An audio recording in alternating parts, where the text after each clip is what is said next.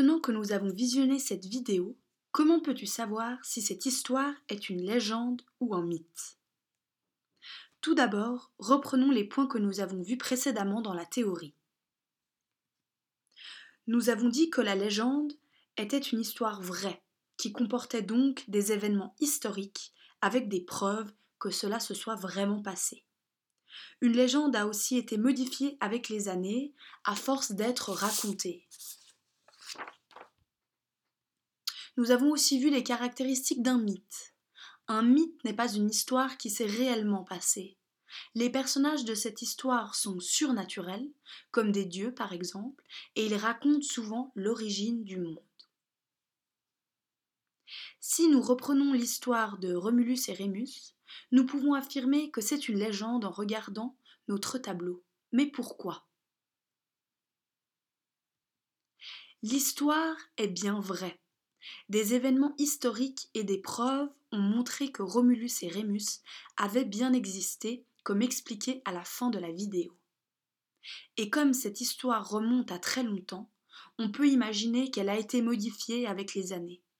Par exemple, du fait qu'une louve les aurait trouvés et les aurait nourris. Mais pourquoi cette histoire ne serait pas un mythe? L'histoire étant réelle et prouvée par des faits historiques, le premier point n'est pas correct. Tout comme le deuxième, il n'y a pas de personnage surnaturel dans l'histoire de Romulus et Rémus. Le dernier est cependant juste, car cette histoire raconte la création de la ville de Rome.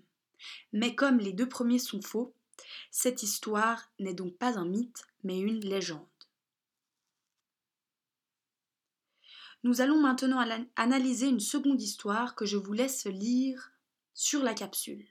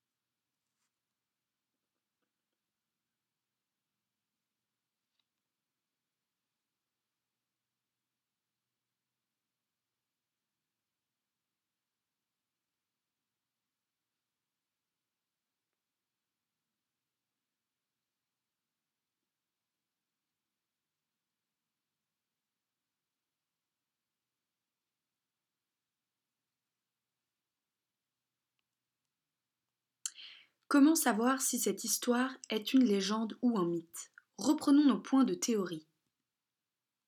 La légende est une histoire vraie, qui s'est réellement passée avec des preuves et des événements historiques, mais modifiés au travers des années.